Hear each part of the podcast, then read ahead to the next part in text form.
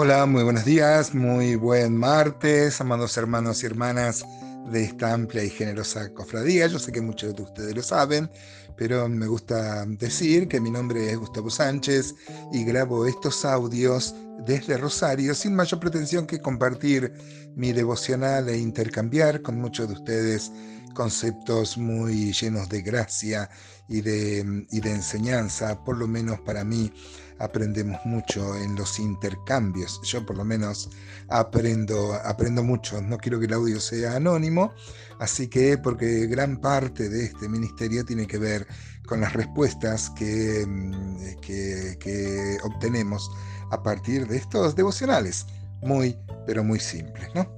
Hoy vamos a terminar el capítulo 2 de Eclesiastés y vemos que a la aflicción de Salomón, a la desesperanza, así lo va a poner en este párrafo, él va a perder toda esperanza, no solo que no va a encontrar satisfacción en el trabajo, en las cosas, en el deleite, en la sabiduría, aún en, el, en, las, en las diversiones, en la música, nada, sino que ahora se va a poner a reflexionar que él trabajó toda su vida y como había visto ayer que este, la muerte es una realidad tan, tan, este, tan real, ¿no? Eh, valga la redundancia, este, va a reflexionar que encima todo lo que hizo le va a quedar a otros, a su hijo que no trabajó nada, ¿no? Eh, fíjense que va a tener un sentimiento un tanto eh, un tanto egoísta, ¿no? Porque todo padre se goza de dejarle algo a su hijo, ¿no? Eh, Carlos Marx decía que mm, esto es una cosa eh, inmoral y es el, el, origen de que una persona nazca con propiedades por las que no trabajó. Pero el concepto bíblico, el concepto bíblico es una cosa buena. El apóstol Pablo, por ejemplo, dice que no deben atesorar los hijos para los padres, sino los padres para los hijos, ¿no? Cómo nos este, esforzamos como padres en trabajar y poder dejarle algo, ¿no? ¿no? Este, no es mucho lo que muchas veces podemos dejarle, pero hay ese sentimiento generoso, ¿no? De que, de que, de que los hijos puedan, puedan disfrutar del trabajo que ha hecho que ha hecho su padre, por más que muchas veces vemos en la experiencia, por ejemplo, en, en, eh, herencias de empresas, que los hijos por ahí no han tenido la, la misma diligencia que, los padres, pero es una cosa buena el tema de la herencia y bíblicamente es, es algo que, que la Biblia manda y enseña. Vemos una vez más cómo el corazón de alguien que se goza en Dios, como una vez va a tener Salomón cuando le pidió a Dios sabiduría, Dios le va a dar sabiduría y el hombre sabio que teme a Dios se goza y agradece a Dios todo lo que le da y agradece a Dios poder dejarle algo a los hijos. Pero acá seguramente ya estamos en el periodo apóstata de, de Salomón, donde inclusive sin afecto natural va encontrar una vanidad y una falta de esperanza en que al final todo lo que él hizo le va a quedar, le va a quedar a otro, ¿no? Un sentimiento este, un tanto muy egoísta. ¿no? Bueno, vamos a leer entonces Eclesiastés 2, 18 al 26. Dice así la palabra de Dios, note con el énfasis que, mm, que, que, va a poner Salomón en describir sus sentimientos. Dice, asimismo aborrecí todo mi trabajo que había hecho debajo del sol, el cual tendré que dejar a otro que vendrá después de mí y quién sabe si será sabio o necio el que se enseñoreará de todo mi trabajo, en que yo me afané y en que me ocupé debajo del sol mi sabiduría. Esto también es vanidad. Volvió, por tanto, a despelanzarse mi corazón acerca de todo el trabajo en que me afané y en que había ocupado debajo del sol mi sabiduría. Note cómo dice, pierde toda esperanza. ¿no? Versículo 21, que el hombre trabaje con sabiduría y con ciencia y con rectitud y que haya de dar su hacienda a hombre que nunca trabajó en ello.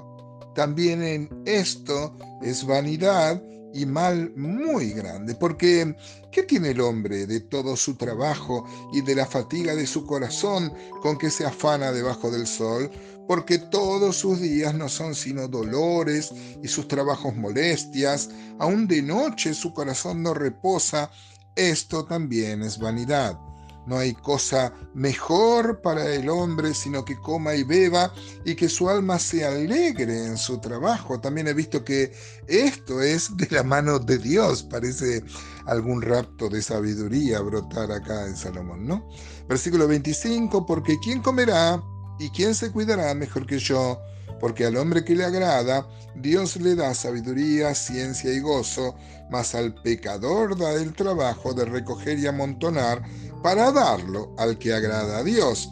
También esto es vanidad y aflicción de espíritu. Note que conforme a la teología veterotestamentaria y, y hebrea, hay una prosperidad en aquel que es justo y lo disfruta, y el pecador, el impío, eh, pierde estas bendiciones que Dios guarda para los justos. ¿no? Esto es una apreciación nomás, un resumen de la teología judía. Pero noten, no sé si se dieron cuenta ustedes de, del egoísmo que pone aquí Salomón, ¿no? Como esta desesperanza que tenía le lleva a creer que al final tanto trabajó él, tanto se afanó, tan grande fue su, su, su, su imperio, y sin embargo todo esto le va a quedar, le va a quedar mm, este, a otro, ¿no? Dice el 18, aborrecí todo mi trabajo que había hecho debajo de el sol. La verdad que está despreciando Salomón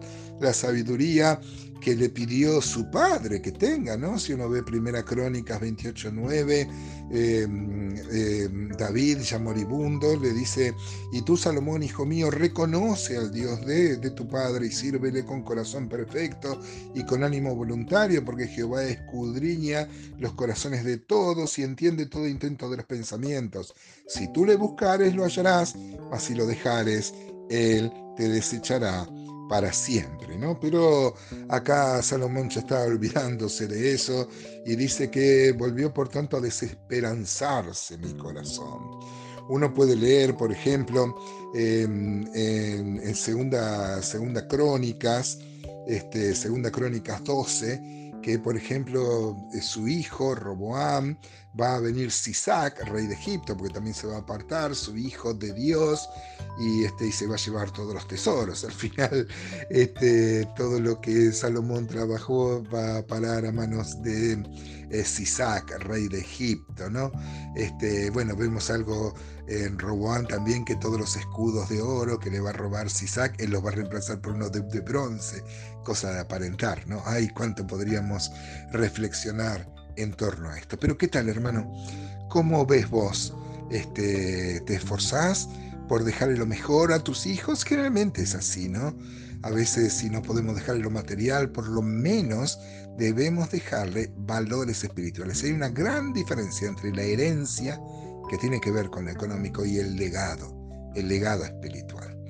Ojalá seamos como David eh, pensaba para Salomón, que nuestros hijos puedan ser educados en buscar a Dios, buscar su sabiduría, cosa de ser bendecidos y disfrutar de los bienes de la vida.